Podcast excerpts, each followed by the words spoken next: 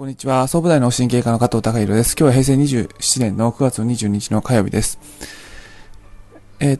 まあ、あの、保険診療させていただく中で、えー、まあ、いろんな他のビジネスで言えば、あの、もしかしたら、あの、何かその、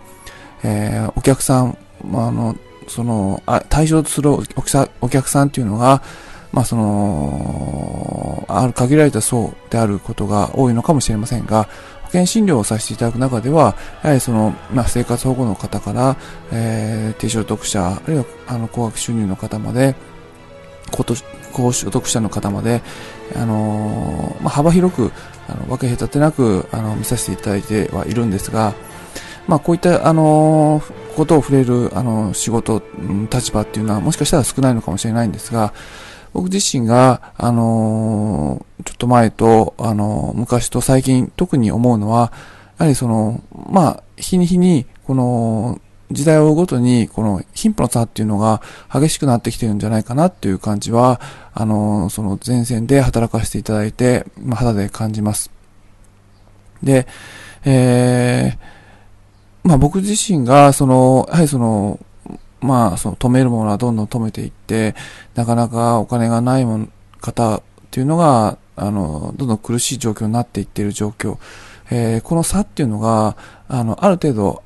あると思うんですが、その方向性の差があると思うんですが、別に、その、まあ、その、うん、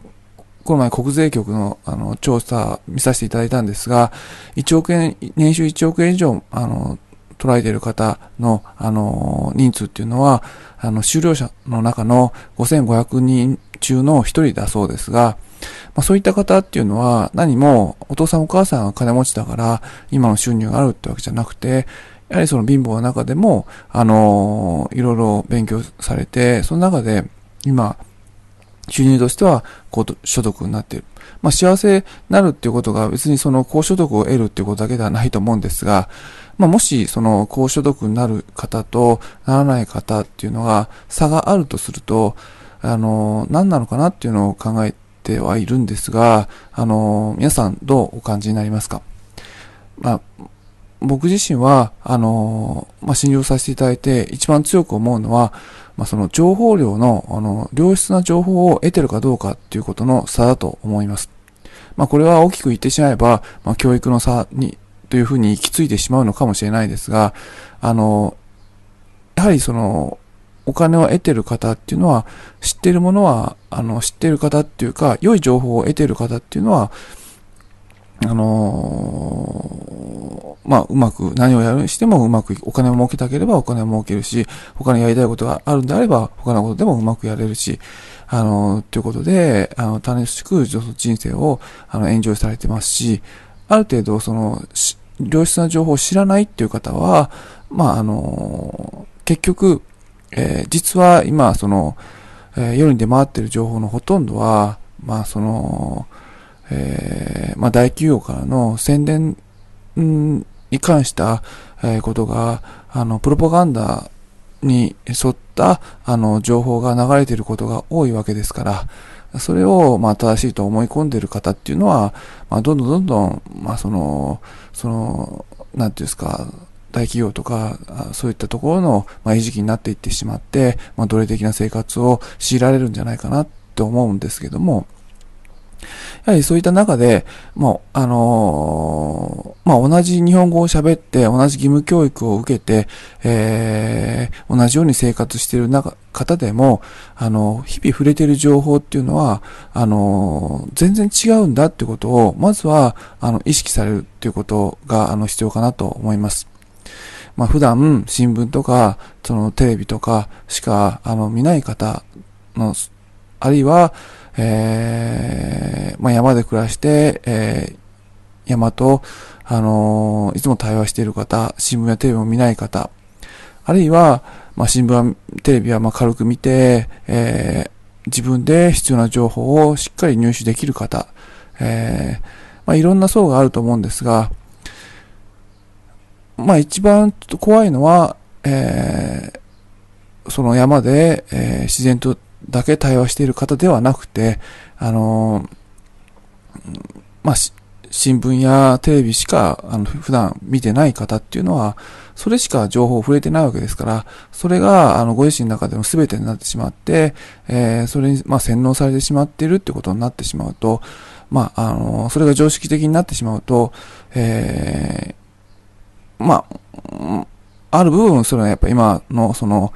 えー、利権を持っている方たちの、まあ、あの、思い通りになってしまいますので、えー、まあ、今のその情報化社会の中で、情報を、良い良質な情報をしっかり入手できている人と、できてない人、